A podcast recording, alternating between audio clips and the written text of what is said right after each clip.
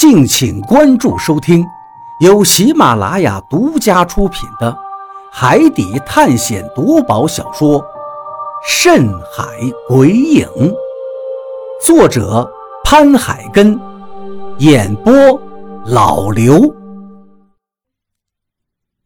第一百二十章，最后的诅咒。现在走，绝对是走不了。龙千军就在我们面前不远的地方，可以说近在咫尺。张广川力竭之后，又跟龙千军经过一番搏斗，现在已经是筋疲力尽。而我就更不用说了，从上岛到现在一直没有好好休息过，现在只是在努力撑着。不是面前有龙千军这个祸害，我估计我现在应该躺在地上一动都不能动。我越来越感觉绝望了，挣扎了这么长时间，最终的结果还是得死。不单单是我得死，连何洛、张广川都得死，死在这个颇有凶名的岛上。我可能以后再也见不到二叔了。冒出这个想法后，我甚至都不想再挣扎了，因为再怎么挣扎下去也是无用。最终的结果还是我们都得死，因为龙千军现在无人能够制服。小鱼，你先走。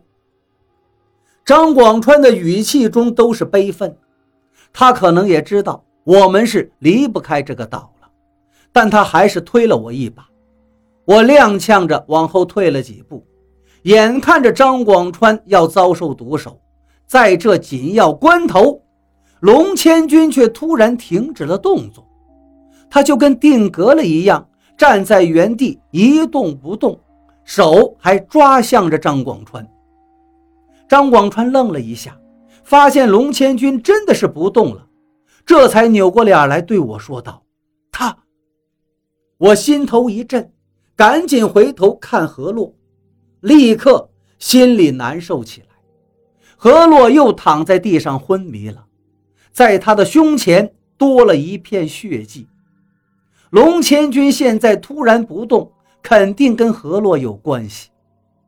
我没有理会张广川和一动不动的龙千军，身体里不知道从哪儿涌出了一股力量，我飞快地奔向了何洛，跪到了他的面前，我用手托起何洛的脖子。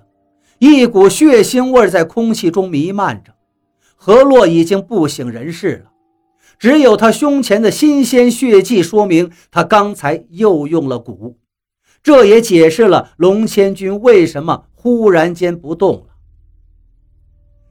给我死！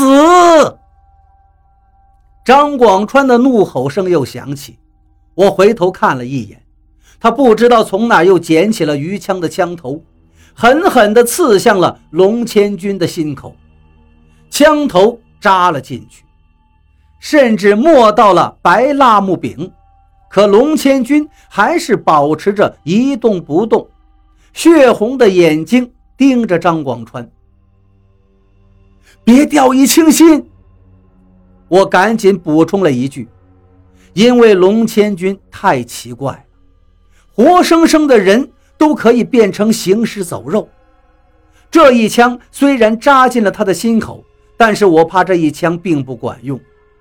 张广川的脸上刚刚流露出劫后余生的神情，但是听到我的叫声后，他脸上又立刻浮现出了凝重，抓住鱼枪头，一脚踹在了龙千军身上。鱼枪噌的一下从龙千军身体里拔了出来。而龙千军也扑通一声砸到了水里，激起一片水花，一股鲜血射出两三米高，落到了海面上，把那一小片海水都染红了。老子把他的脑袋扎穿，我还就不信了，这狗日的还能活过来。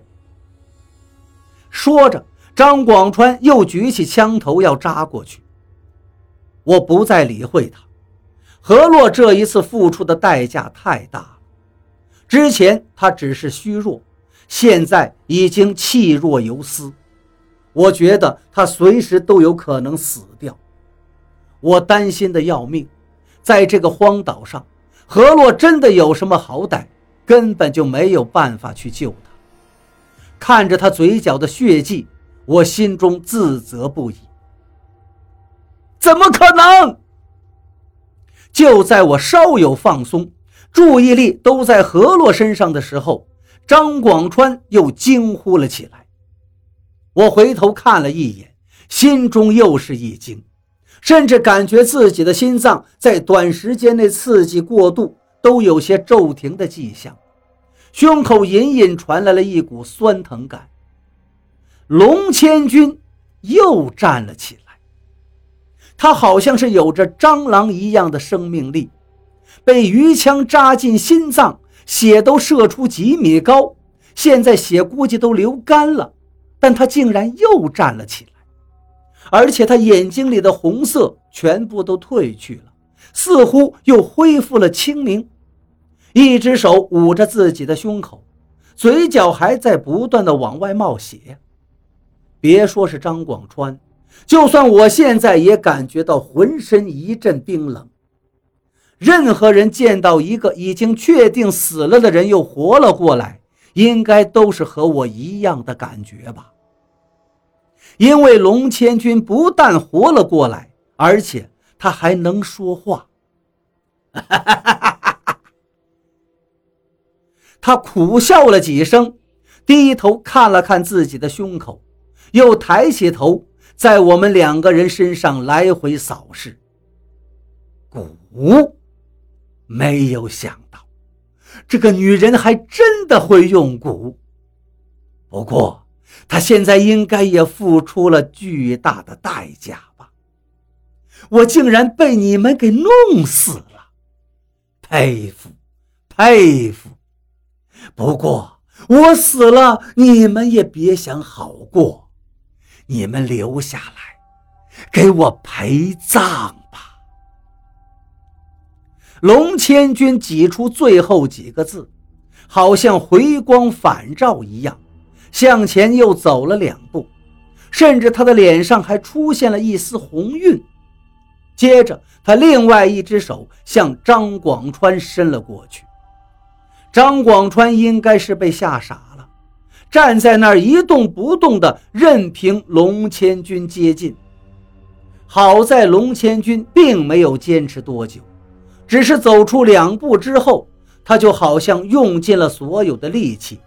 身体僵直了一下，然后直接向前面趴了下去，重重的砸在了水里。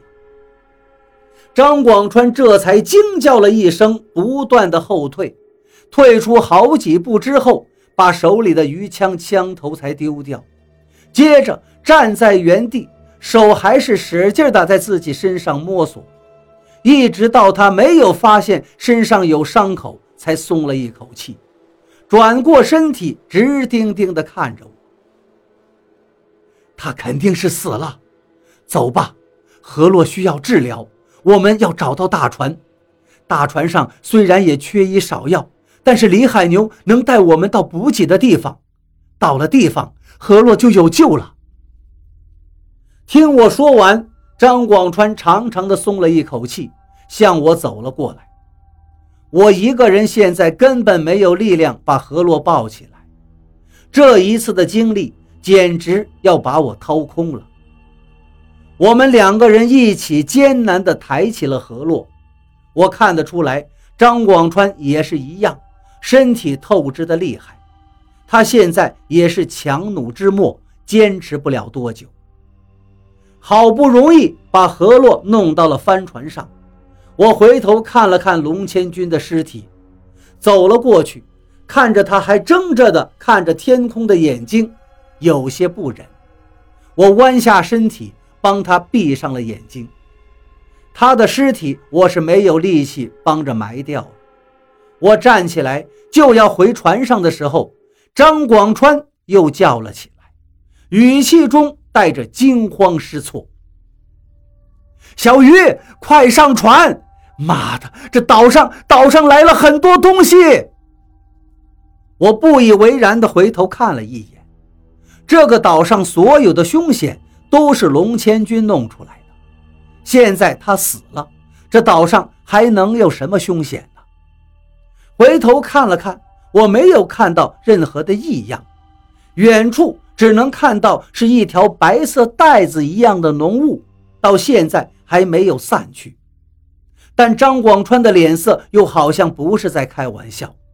便急忙向船边跑了过去。张广川伸手拉住了我，使劲地把我向上拽。我双脚蹬在船身上，也不断地向上爬着，最终还是爬到了船上。虽然这个过程很艰难，这也跟我历劫了几次有很大的关系。上到船上，我明显感觉到能看得更远了。这时候我才看见了。张广川为什么这么紧张？远处密密麻麻的，到处都是人，但也不能说是人，因为在浓雾能看见的地方，到处都是身影，一个个衣衫褴褛，而且我从中看见了变异的人，他们已经长满了鳞片，头上还有角，这样的人数不胜数。你看。张广川指着不远处的沙滩上说道：“我又顺着他手指看去，沙滩上不知道什么时候鼓起了一个个沙包。就在我疑惑的时候，一只枯瘦的手从沙包里破土而出。开船！我叫了一声，伸手就抓住了船上的缆绳，想要解开扔掉。现在走不了。”要等到涨潮，张广川对我叫道，语气里都是焦急。我这才反应过来，现在潮水还没涨上来，这个船还是在搁浅状态。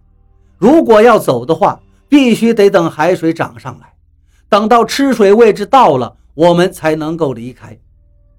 看着那无数的身影不断的靠近，沙滩里的尸体也钻出了半个身体。我这时才知道，龙千军为什么临死前对我们说让我们留下来陪葬。的确，我们现在没办法离开。不用说，密密麻麻这么多的尸体复活了，就算是来一头长满了鳞片的怪物，我们也没办法对付。除非是何洛现在好好的站在这里，但就算是何洛完好的站在这儿，这么多的怪物他也对付不了。我从来没这么渴望海水涨潮，那些尸体最终还是从沙包里钻了出来，不知道他们在那沙滩下待了多久了。现在钻了出来，一个个奇形怪状，有的身上已经长出鳞片，有的缺胳膊少腿，都在向我们这里围拢过来。龙千军。张广川又惊呼了，我定睛一看，果然，龙千军的尸体也从地上站了起来，他胸口的那个窟窿还冒出了一股微微泛着红色的液体。